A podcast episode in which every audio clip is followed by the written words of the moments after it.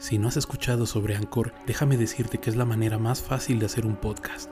Déjame explicarte. Es gratis. Tiene herramientas que permiten personalizar tus grabaciones y editar tu podcast desde tu teléfono o computadora. Anchor va a distribuir tu podcast por ti. Así podrá ser escuchado en Spotify, Apple Podcast y muchos más. Puedes hacer dinero con tu podcast sin un mínimo de seguidores o escuchantes. Es todo lo que necesitas para hacer un podcast en un solo lugar.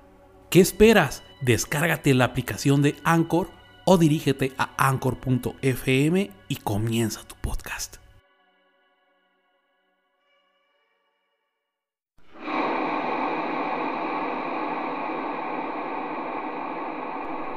Cabra. Macabra.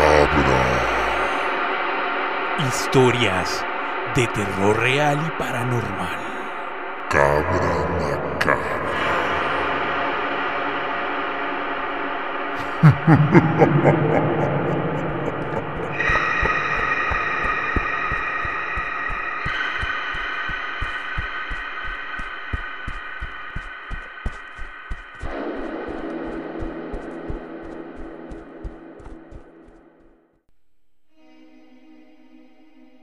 Buenas, buenas, ¿cómo están?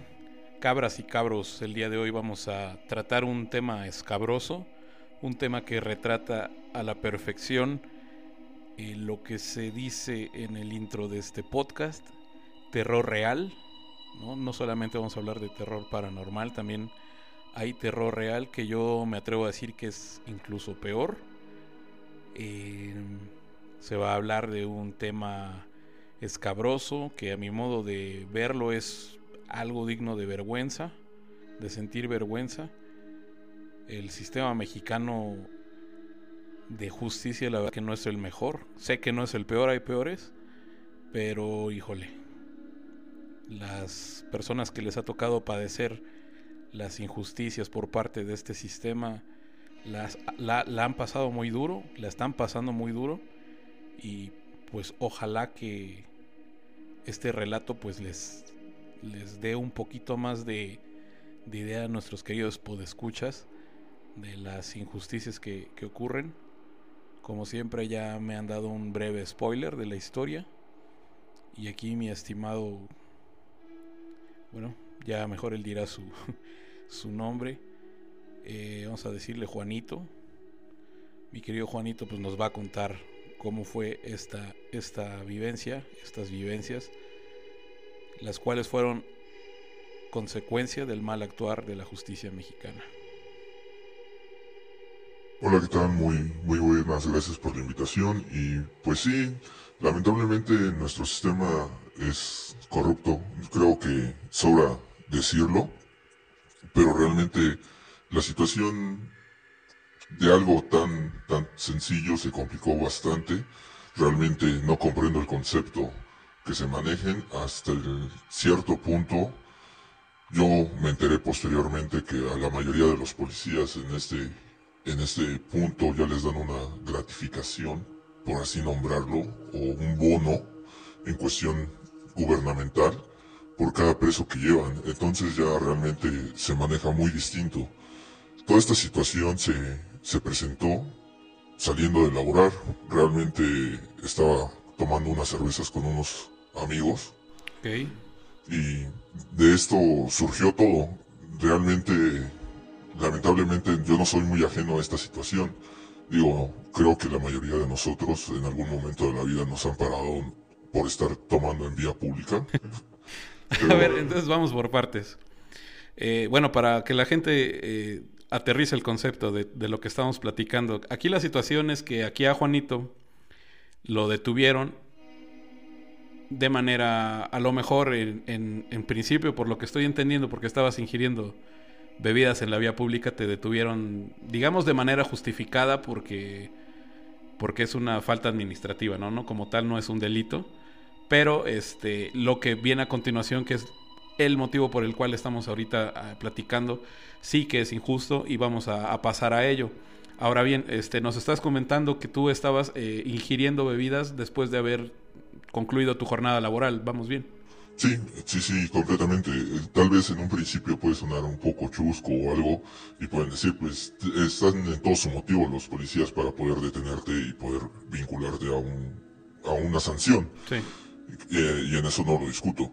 Pero realmente lo que pasó posteriormente, ya estando en, Rancho Colorado, fue lo que realmente a mí me sorprendió porque realmente me estaban acusando de una de un acto que realmente no estaba, o sea, no me presentaron por estar ingiriendo bebidas alcohólicas, ya me presentaron por un delito mucho más grave.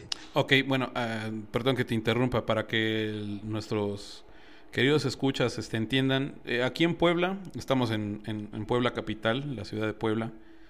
Eh, Rancho Colorado es una colonia que está ubicada al norte de la ciudad, está en inmediaciones de la central de autobuses, la CAPU. Está a cinco minutos de la, de la central camionera principal de acá. Y eh, en esta colonia está situada la estación de tránsito y vialidad, si no mal recuerdo, de la Policía Municipal, eh, perteneciente a la Secretaría de Seguridad Ciudadana. Cuando a una persona se le hace una detención, ya sea por una, una cuestión delictiva o de una, alta, una falta administrativa, se le remite a este sitio para posteriormente eh, determinar eh, la, la, naturaleza de la sanción. ¿no? En este caso, a ti se te detiene por estar ingiriendo bebidas alcohólicas, lo cual correspondería a una falta administrativa, por lo cual a ti se te tuvo que haber remitido a unos separos, ¿no? donde eh, si no pagas una sanción, no, sé, aproximadamente 4.500, casi ya los 5.000 pesos, pues tienes que permanecer este 36 horas, tengo entendido. Eso es lo que tuvo que haber hecho el sistema. Sin embargo, contigo nos cuentas, no fue así. Sí, en realidad a mí ya me presentaron en, reitero, en Rancho Colorado, ya cuando estábamos ahí en las instalaciones.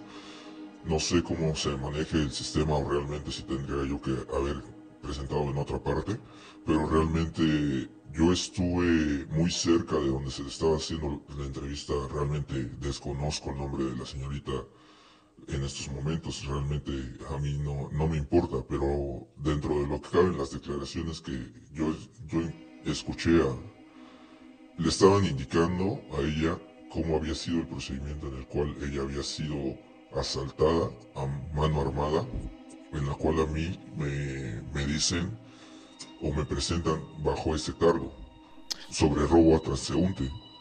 A ver, entonces a ti te detienen, te llevan a Rancho Colorado donde está una persona del sexo femenino que supuestamente, bueno, ella está en plan de denunciante, la habían asaltado y a ti te ponen como reconózcalo, ¿no?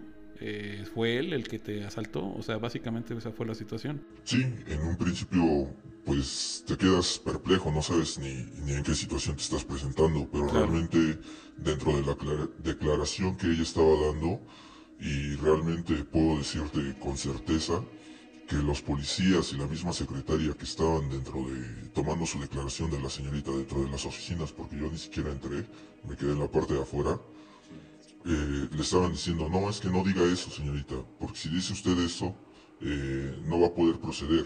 Diga, que la diga que la agredió con un arma blanca.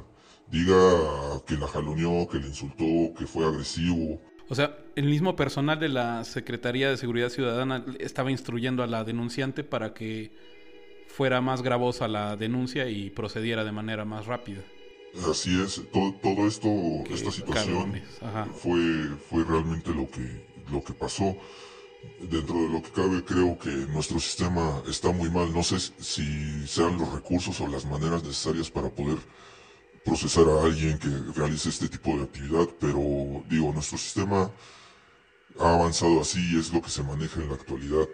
Bueno, yo creo que tanto un servidor como muchos de los que estamos escuchando eh, somos unos completos ignorantes respecto al tema, pero creo que no, hay, no hace falta ser un genio como para saber que las autoridades en este caso pues no tendrían que tener incidencia alguna, ¿no? Se supone que son deberían ser imparciales, deberían ser este deberían ser eh, pues estar para escuchar, ¿no? ¿no? Para estar aconsejando en este caso sobre qué decir y qué no decir, simplemente pues se tiene que remitir a la verdad. Pero bueno, esta persona este, le estaba aconsejando a la, la denunciante que dijera esto y lo otro, que la, la, atacaste con un, con un arma punzocortante para agravar el delito. Posteriormente, ¿qué pasó? Ya después de todo eso, realmente hasta cierto punto, eh, salió un individuo que realmente desconozco, realmente solamente lo, lo vi una vez, junto con un policía, el cual el policía le, le dijo, ¿quieres que nosotros le, le demos una lección? Un policía le dijo a ella. No, no a ella. Eh, no sé, sea familiar de la señorita, sea primo, hermano, esposo, realmente desconozco. Y se quedaron, salieron nada más el, el sujeto y el policía. Realmente no sé qué sea de la señorita, pero realmente él llegó y me dijo, ¿quiere que le demos una lección? A lo cual el señor respondió, no, pues yo no sé ni, ni cómo estuvo la situación. Ok, más ecuánime la persona esta que, que, el mismo policía. Sí, realmente. Posterior a eso, eh, me dejaron encadenado con, con un policía custodiándome, en lo cual pues realmente lo que es una tortura psicológica desde un principio de que empiezan a alguien detenido es realmente su labor en cuestión de, de tratar a un, a un presunto responsable, porque empiezan desde que hay personas que pasan y te empiezan a, mirar o a decir de, de, palabras, no sé, de lo poco o mucho que llego a recordar de en esas instancias es de, pues, para eso estás aquí o por eso te lo, lo tienes bien merecido. Posterior a eso, eh, llegó un policía, el cual había traído a otros dos jóvenes, realmente no sé por qué, por qué cargo, pero los puso enfrente de mí a lo cual el policía que había salido con el sujeto, con el primer sujeto que te digo que se, se deslindó de cualquier acto, se atrevió a decirme a mí, ¿te quieres ir libre? Si les partes la madre, perdón por la expresión vulgar, pero pues realmente fue... Así, si así hablan, así dilo. Eh, realmente fue lo que, lo que dijo. Dices, si le rompes la madre a esos dos vatos, eh, te vas libre. Obviamente creo que mi capacidad de raciocinio es mucho mayor para poder comprender el acto en el cual estaba cayendo, ¿no? Simplemente era una insinuación de que quería divertirse con nosotros. Claro, ahí está el profesionalismo. Para eso, para eso están los exámenes de controles de confianza. Vean nada más qué gente está ingresando. Perdón, perdón, tenía yo que sacar mi veneno. Entonces esta persona, este, este elemento ejemplar te dice que les rompas la madre, textualmente, a estos dos jóvenes. Tú te niegas, me imagino, y qué, qué, sigue, qué prosigue. Sí, ya posterior a eso, pues realmente eh, estuve ahí aproximadamente unas cuatro o cinco horas. De posterior a esto me trasladan a C5. C5, perdón, para quien no lo sepa, es un complejo de seguridad que está ubicado en el municipio de Cautlancingo, está, no sé, unos 10 minutitos adelante de, Volkswagen, de la, de la empresa automotriz que está aquí situada en Puebla. Y pues ahí es un centro de operaciones de la igual perteneciente a la Secretaría de Seguridad Ciudadana, que es la Policía Municipal de Puebla. Ahí es donde te remiten entonces. Sí, ya es cuando empiezan a hacer todo mi proceso, toda mi duración. Dentro de lo que cabe algo que resaltar, creo que cualquier persona que haya sido detenido, sea por una falta administrativa o por algo mucho más grave, creo que lo ha de saber. Mm, digo, no es algo ajeno a cualquier persona, pero realmente pues, todas mis pertenencias fueron, me fueron quitadas, cartera, celular, todo lo que llevaba. A lo que quiero resaltar este punto fue porque cuando ya después de todo el proceso, todo el cuestionamiento que me hicieron dentro de las instalaciones del C5, eh, llegan y me dicen que me van a remitir, que tengo derecho a una llamada, en la cual yo respondo por lo mismo, eh, no sé, se me ocurrió en el momento de decir, pues es que sabes que no, no me sé ningún número telefónico. El único número telefónico o los números de contactos que tengo los tengo en mi celular. A lo cual el Ministerio Público me pregunta que dónde se encuentra mi celular, pues, eh, puesto que en la acta que habían ingresado dicen que no llevaba yo ningún, ninguna pertenencia. Hijos de Dios. O sea, no, no habían eh, tomado en consideración entre tus pertenencias ese celular. Ni el celular, ni mi cartera, no habían, este, no habían ingresado nada dentro de la, del acta para presentarme, no habían ingresado toda la información, a lo cual yo le, le hago el comentario al Ministerio Público que pues dentro de cuando me detuvieron, los policías que me detuvieron, eh, fueron los que me retiraron cartera y celular. Para esto, los policías que me presentan dentro de C5 no son los mismos que me detuvieron a mí. Hasta donde yo tengo entendido, el, policía que te detiene es el que te tiene que presentar dentro de las autoridades para poder encargarte. Y realmente los que se presentan a mí conmigo en el Ministerio Público, ellos llegan y le dicen, no, pues es que nosotros no somos ajenos a él, nosotros no lo detuvimos. Y entonces, ¿quién lo detuvo? Y ahí es cuando empieza una ajetrea entre ellos. Realmente desconozco cuáles fueron las palabras en qué terminaron. Ok. A lo que el final de toda esta situación fue que la Ministerio Público le hace la petición al, al policía que haga nuevamente la, la, acta con la que me van a presentar y en la cual tiene que agregar mis pertenencias y me permiten mi número de celular para que así yo me pueda comunicar con algún familiar y poder resolver esta situación que realmente hasta el momento no entendía. A mí nunca, nunca se me presentó a la, a la agraviada. El reconocimiento solamente fue de decir, fue él y tanta nunca, nunca hubo una presentación o que me vieran en un, en un cristal doble o, o algo así. No sé, a lo mejor te estoy hablando de algo muy visto en series o muy hollywoodesco, pero... Bueno, aquí entonces la situación es esta, te, te remiten al C5, estás ahí, te preguntan si tienes alguna, algún contacto al que llamar, tú les dices no porque no, no me acuerdo de ningún número, los tengo en mi celular. Y después te vas enterando de que estas, estas personas no, no lo incluyen, digamos, en el inventario, por decirlo así, sé que no es así, pero así vamos a ponerlo para entendimiento de todos. No, no contemplan en el inventario ni tu celular ni tu cartera donde seguramente tenías tus identificaciones. Después no están los mismos elementos que se supone te detuvieron, son otros, los cuales dicen, pues no, nosotros no fuimos los que lo detuvimos. Y empieza a haber ahí una discusión. Sí, sí, realmente ya posterior a todo esto, eh,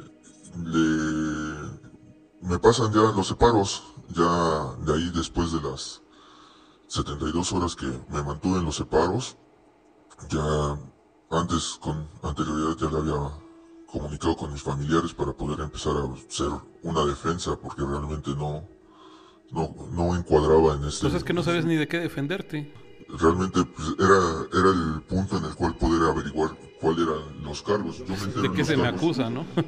yo de los cargos me entero hasta, hasta que llego a C5 porque ahí me dicen, no, pues sabes qué, es que tú tienes que llamar a un familiar. Te digo, yo iba con la noción de que era una falta administrativa, como bien lo habías mencionado anteriormente. Sí. Porque, pues dije, pues no hay ningún problema, son 72 horas, al final de cuentas, pues me quedo aquí y no, no es de preocupar a la familia. Pero cuando me dicen que yo realmente no me voy a salir de las instalaciones porque por el delito que estoy siendo acusado es uno mucho más grave, que es robo a transeúnte con, con mano... con, posesión de objeto prohibido, ¿no? Sí, con arma blanca, perdón. Sí. Eh, entonces ahí es cuando empieza realmente la verdadera situación de todo esto, de este procedimiento, porque realmente, te digo, yo al, a la parte acusadora la, la conocí realmente hasta el, juicio oral. Y realmente yo no tengo noción de quién es ni, ni, ni qué, qué fue robado. Realmente dentro de la carta, a mí lo que me leen es que se le había eh, robado un celular y una cartera. Sí. Entonces a todo esto, a mí cuando me detienen y me, me acusan de esto, resulta que no, no me encuentran nada dentro de la inspección. No sé, no sé cómo me vinculan. Al final de cuentas, el hecho es que las cosas se recuperaron, las encontraron y fueron presentadas dentro del Ministerio Público como pruebas. Claro. Con lo cual tú en teoría ya tendrías que estar exonerado porque aún cuando hubieras ido...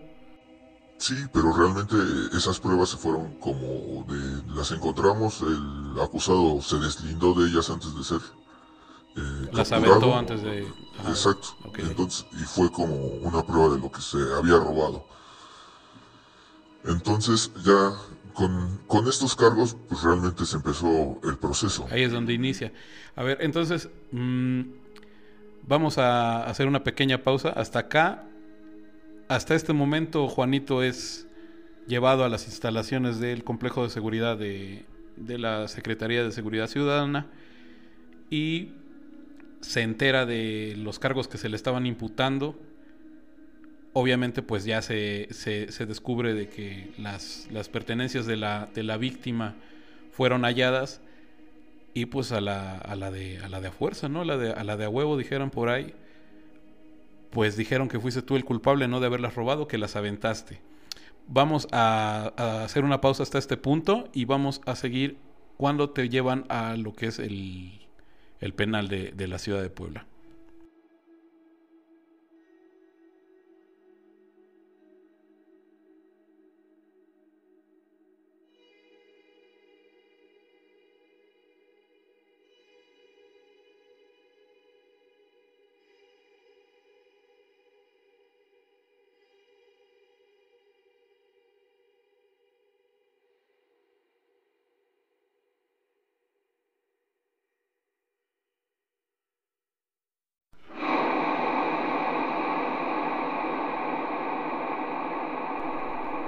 Cabra. Macabra. Historias de terror real y paranormal. Cabra macabra.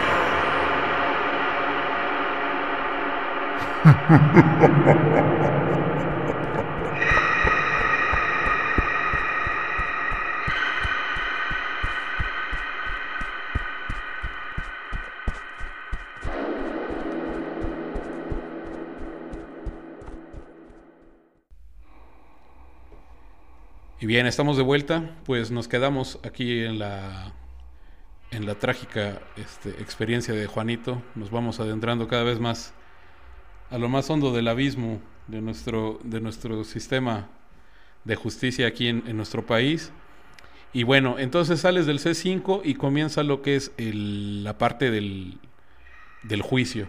Sí, así es. Ya después de estar en, en C5 me trasladan a Casa de Justicia Ahí ya se realiza el, juicio, el juicio oral, en la cual yo conozco la parte acusadora, se, hace el señalamiento de toda la situación, por la cual me, me vinculan a proceso. De ahí pasaron aproximadamente hasta que me trasladan a San Miguel, que realmente es una de las experiencias que yo no le deseo realmente a ninguna persona. Es una cuestión muy difícil desde que llegas a entrar, el traslado, la, tortura psicológica que te empiezan a, ejercer. Toda la vivencia, ¿no? De decir, puta, ya me están llevando a un lugar al que ni siquiera merezco. Eh, bueno, también aquí haciendo un pequeño la aclaración para las personas que son, eh, que no son de Puebla, el penal de San Miguel, es como ya lo dije, es el centro de rehabilitación social aquí de la ciudad de Puebla y es a donde trasladan aquí a nuestro amigo. Sí, yo cuando me presento, eh, me presentan a lo que es la estancia, es una parte que se supone debe ser algo factible para poder hacer la transición de entrar a lo que es el penal, pero realmente ahí es una tortura psicológica muy fuerte, porque realmente desde que entras en, en mi situación o en mi vivencia, desde que entré me pusieron eh, en cuatro puntos, por así llamarlo, en el cual desde mi ingreso a San Miguel, en el cual yo estuve en la celda, estuve en cuatro puntos, en cunclillas, en rodillas, te van cambiando en ciertas posiciones, realmente en las cuales yo no dormí en prácticamente nada. Esto, esto, esto que me estás diciendo, ¿quién te hacía adoptar estas posiciones tan incómodas? Dentro de lo que cabe, llegas a una celda en cada celda se encuentran las celdas de castigo, que son en las cuales ingresan, valga la redundancia, los de nuevo ingreso, que son donde te empiezan a, aplicar la terapia. Eh, en esas celdas se les llama padrinos, que son los encargados de la celda, que son los que gozan del privilegio y tienen una mano derecha, que les ayuda siempre. Son reos. Sí, son reos completamente los que se encargan de esto. Es, igual dentro de las instalaciones hay una gran mafia, una mafia muy, muy, grande, que en realidad lo saben, los custodios, lo saben todos. Creo que en los últimos años se ha dado a conocer esto. Pero a mí desde un principio eh, me, me ponen en una posición, reitero, de cuatro puntos, la cual yo creo, no sé, fue buena suerte, mala suerte, no sé cómo llamarlo, porque realmente desde este punto, en la posición en que a mí me ponen y me empiezan a, a, torturar, eh, me da una ventaja porque realmente empiezo a escuchar cómo empiezan a extorsionar a las personas que van llegando. Yo tuve la oportunidad de que cuando llegué nunca me hicieron mención a las personas que llegaban de nuevo ingreso inmediatamente se dirigían con ellas y empezaban a pedirles números telefónicos de familiares cercanos para poder pedir una cantidad. De hecho, lo que yo escuché que posteriormente a mí me plantearon fue el hecho de que por 10 mil pesos compras una celda, una celda con la cual vas a habitar a partir de 15 personas, de 15 a 20. Pero si quieres una comunidad más grande, tienes que pagar cerca de 15 mil pesos para poder estar en una celda que habitan tres o cuatro personas, que realmente es una mentira, solamente son tácticas de ellos para poder sangrar a la gente vulgarmente o... Sí, eh, aprovecharse del que, está recién ingresando y sacar una lana, ¿no? Así es, y pues realmente de ahí eh, pueden decir que la vida es es complicado, pero realmente ahí es cuando empiezas a ver tu suerte. Ahí desde levantarte, bañarte, un vaso de agua, ir al baño, es, realmente te cuesta. Todo, todo dentro de San Miguel es, es dinero. Ahí una ida al baño son cinco pesos. Puede sonar poco, pero realmente ahí es algo que tienes que pagar y solventar para poder establecerte. Yo creo que dentro de mi vivencia la estancia es una de las partes más difíciles de cualquier persona que llegue a pisar San Miguel. Eh, en, este caso, suponiendo que no tienes en ese momento los cinco pesos, ¿qué habría pasado? Ya te está ganando, este, ya necesitas ir al baño urgentemente. ¿Qué pasa? No, no tienes cinco pesos, ¿qué te haces ahí? Mira, cada celda tiene, tiene su baño, pero realmente ahí está prohibido porque realmente los que los utilizan son, como te reitero, los padrinos. En este caso, realmente te hacen vivir tu suerte. Una de las pocas anécdotas que te puedo contar dentro de esa parte es un señor ya mayor de edad. Te dan tu comida de rancho, que vulgarmente así le llaman. Es, eh, el señor no comía, no tomaba nada, se mantenía con lo mínimo. Hasta llegó un punto en el que el mismo padrino o su mano derecha le, hizo el comentario al señor. Le dijo, no, pues ¿por qué tú no comes? ¿Por qué no eh, tú no tomas nada? Y el señor pues, le dijo con toda sinceridad, lo que pasa es que si tomo mucha agua o como mucho, me van a dar ganas de ir al baño. Y, en ese mismo momento la mano derecha le hizo comer prácticamente tres platos repletos de comida para que no aguantara las, las necesidades básicas dentro de cabe es, es una, una tortura, tienes que estar aguantando. Eh, dentro de los internos que estábamos en esa celda, a veces nos echábamos la mano, era pues esperarte a las 3, 4 de la mañana a que estuviera dormido el padrino, porque realmente él pues, era un vicioso, realmente fumaba mucha marihuana, ya hasta que quedaba noqueado por ella era cuando nosotros aprovechamos para echarnos la mano y echarnos aguas que no se despertar y poder hacer de nuestras necesidades básicas. Deja esto, o sea, te, te, ponen en unas posiciones muy, muy, muy incómodas, te ponen en lugares que prácticamente son inhumanos. Yo creo que a lo mejor eh, mucha de la audiencia que nos escucha puede decir, pues se lo tienen bien merecido, eh, son criminales, no sé, hay muchas personas que están dentro de, esta instancia. Habrá quien, habrá quien esté ahí merezca eso y más, pero personas como tú que, que fueron inculpados, que fueron ahí agarrados al azar, que se les fabricó evidencia, que la parte acusadora ni siquiera tenía bien claro que eras tú, pues ahí es donde está el problema, ¿no? Sí, realmente, y hay muchas situaciones. A mí todo esto empezó a a surgir grandes problemas desde que llegó mi primera visita. Porque a mí nunca me habían dicho lo de las celdas, lo de que pagara yo dinero o algo. Realmente a mí me empezaron a, a hacer estos cuestionamientos cuando llegó mi visita. Cuando llegó mi, mi primera visita ahí a San Miguel, a, a la estancia, créeme que es un ambiente muy, muy, muy pesado, porque dentro de lo que cabe ahí hay un, vendedores, por así decirlo, que venden fruta, que venden chicharrines, que es, por así decirlo, su pan de cada día, porque realmente no lo es, es una mafia, como te vuelvo a reiterar. Hay personas que les ponen una meta. De hecho, cuando llega uno de los vendedores a la celda y te preguntan o ofrecen sus productos, por así decirlo. Porque al final de cuentas, si tú no compras nada, nada más llegan y le dicen a, a tu visitante, no, no se preocupe, está bien, pero se dirigen directamente a ti y te preguntan, estás en tal celda, ¿verdad? ¿Cómo te llamas? Y con eso es todo, porque posteriormente vienen las consecuencias de todo esto, de no quererles comprar. Porque, te digo, el, el hecho de solamente guiar a tu visita de, de la parte de donde se registran a donde estás tú para que te asignen una mesa, una mesa te cuesta 15 pesos. El que, por estar tú con tu visita. Por estar con tu visita. El que lleven a tu visita contigo son otros 15 pesos. Y vele sumando más lo que te van vendiendo, porque realmente es una forma de extorsión, porque realmente no te lo venden, te están obligando a comprar.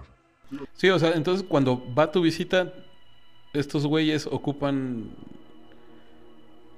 ese chance, ese momento para, para hacer su venta obligada contigo. Y si tú no quieres, porque pues, pues no, a lo mejor nada más, o no tienes mucho recurso, tu visita no lleva, o simplemente no quieres, hay repercusiones entonces. son, muchas situaciones muy complicadas dentro del cabe. Digo, hay muchas anécdotas que te puedo contar. Nos despertaban a las 6 de la mañana para bañarnos con agua fría. Un bote de 20 litros tiene que alcanzar para poder bañarse 4, 5 personas. Imagínate, de agalón. Sí, prácticamente. O sea, imagínate, es bañate y medio enjuágate o medio... Sí, medio ahí lávate los sobacos y ahí la entrepierna y vámonos, ¿no? Sí, y realmente es... Eh, te empiezan ahí y realmente a lo que son los padrinos te puedo decir que hay muchas personas que viven con lujos extremadamente caros dentro de estas instalaciones porque en la estadía que tuve ahí, en lo que llamamos estancia, es una tortura completamente. Ahí no te dejan ni un minuto dormir. Te digo, dentro de lo que cabe, yo si dormía a lo mucho dos, tres horas, te estoy exagerando. Ok. Porque realmente... Y en abonos, ¿no? Me imagino, no, no seguidas. Es un cuarto aproximadamente de, de uno por uno, que llegaban a entrar hasta... Tal vez va a sonar un poco exagerado, pero llegaban a meter hasta 30 personas. Hubo un momento en el que metían a presión, agarraban a la persona y la pateaban hasta que entraba. Literalmente te estoy diciendo esto, la metían la bola de. o entraba o entraba. Y. De uno por uno más grande, ¿no? Es realmente. Eh, o sea, el cuarto o la celda sí, eh, tiene unas dimensiones mucho más grandes. Pero a lo que yo me estoy refiriendo es. Donde guardan a todas esas personas es el baño. Ok. Y realmente a lo mejor la dimensión sí es un poco mayor, de dos metros por dos metros, no, no sabría decirte con exactitud las dimensiones, pero sí son extremadamente pequeñas donde meten a gran personas. Ha, habido personas por todo el calor que, que, se genera por tantos cuerpos acumulados. Es sofocante, es sofocante, perdón. Claro, y además el oxígeno. Disminuye bastante. Claro. Eh, mira, yo duré aproximadamente ahí un periodo de mes, dos semanas, y posteriormente a eso me bajaron a patio eh, en esto ya empiezo a conocer mucho de lo que es una, estancia mucho más tranquila, porque realmente en patio es mucho más tranquilo que en, la estancia. En la estancia le, hicieron llamadas a, mi, a mis familiares tratando de pedir dinero, realmente la, la guía que te dan ellos es el decirle a tus familiares que no es un soborno, sino simplemente es para tu comodidad, según ellos. Es para que tú vivas bien, para que... Pero realmente nada más es una forma de extorsión. Claro, ahora aquí este, interrumpiéndote un poco. Una vez este, un servidor navegando en redes sociales, este, estaba yo eh, viendo el área de, de nota policíaca y me encontré una vez con un video, ese fue aproximadamente en octubre del año pasado, que fue el 2020, octubre, septiembre, donde aún eh, una persona que recién ingresaba precisamente al cerezo de San Miguel, lo, obligan a que le hable a un familiar, le pasan el teléfono y le, y le hacen hablarle a, me imagino que es una, su mamá, su tía, era, era, una, era una persona, una mujer y pues el chavo le están, lo están amedrentando otros dos o tres internos y le están diciendo que, que le mande. La verdad la cantidad no la recuerdo bien, creo que le estaba pidiendo como nueve mil pesos, algo así, para que no le hiciera nada. Pero mientras el chavo estaba hablando por teléfono, este, la, estos güeyes estaban agarrando un soplete y con el soplete le estaban, este, se lo acercaban a la cara de modo de decirle, pues si no te dan dinero tu familia, pues esto es lo que te va a pasar. Entonces, créeme que lo que me estás contando no, no se me hace demasiado difícil de creer. Eh, está el video ahí, este, no sé si sigue en redes. Si es que sí, pues búsquenlo. Así como reos amenazan con soplete a, un, a una persona en San Miguel.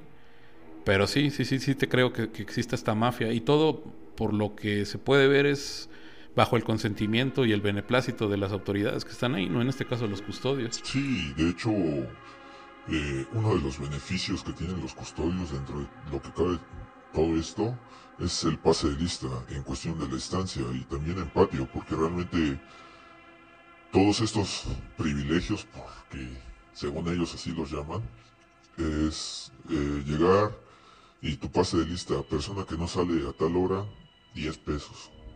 Si juntas dos retardos, te van aumentando y muchas veces ellos se cobran si no tienes una forma económica de cómo pagarlo, lo llaman bombones, que es una posición donde ellos cierran el puño y tú inflas el cachete y literalmente te golpean. Para desinflarte es lo que ellos llaman bombones. Se desquitan golpeándote. Efectivamente.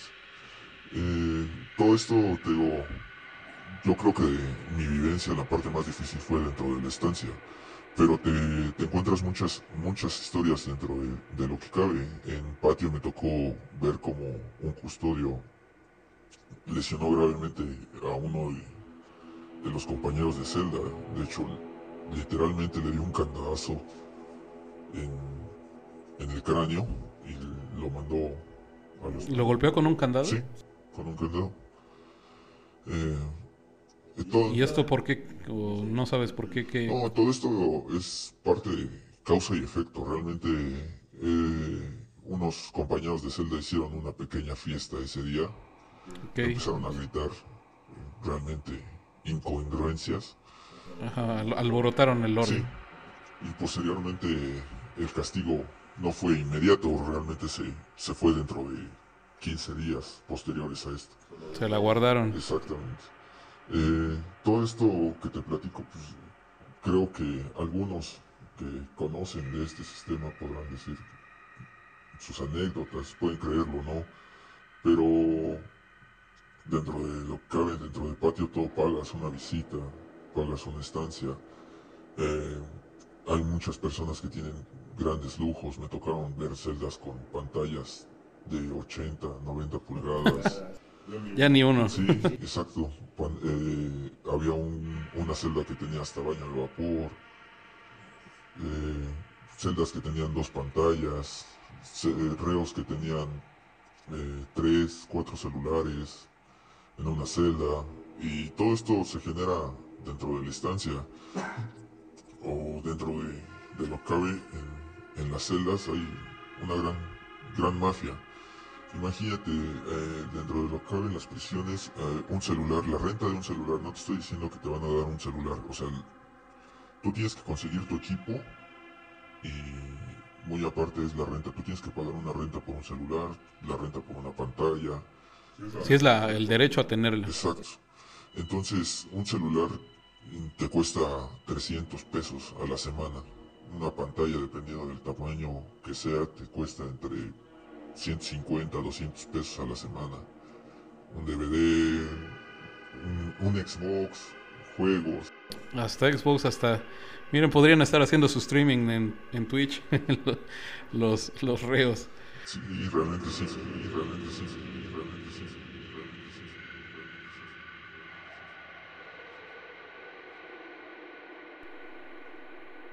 Y bien, mis queridos amigos podescuchas, hasta este punto de la historia fue que tuvimos que darle punto final debido a que Juanito recibió una llamada y pues no pudimos continuar con el relato personal.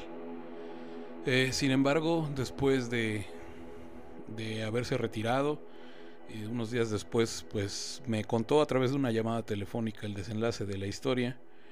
Y pues nada, simplemente que él permaneció todavía unos días más dentro de la prisión. En total me dice que fueron aproximadamente tres meses los que pasó dentro de este deplorable lugar.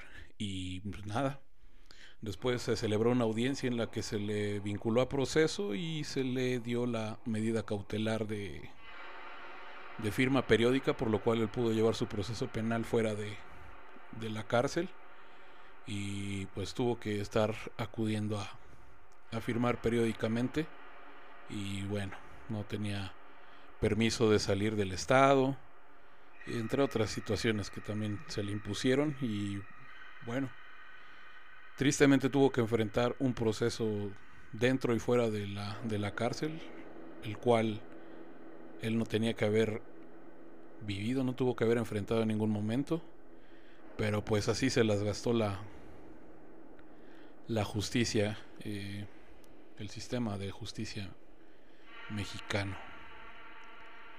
Pues no sé usted, querido podescucha, qué opinión tenga al respecto.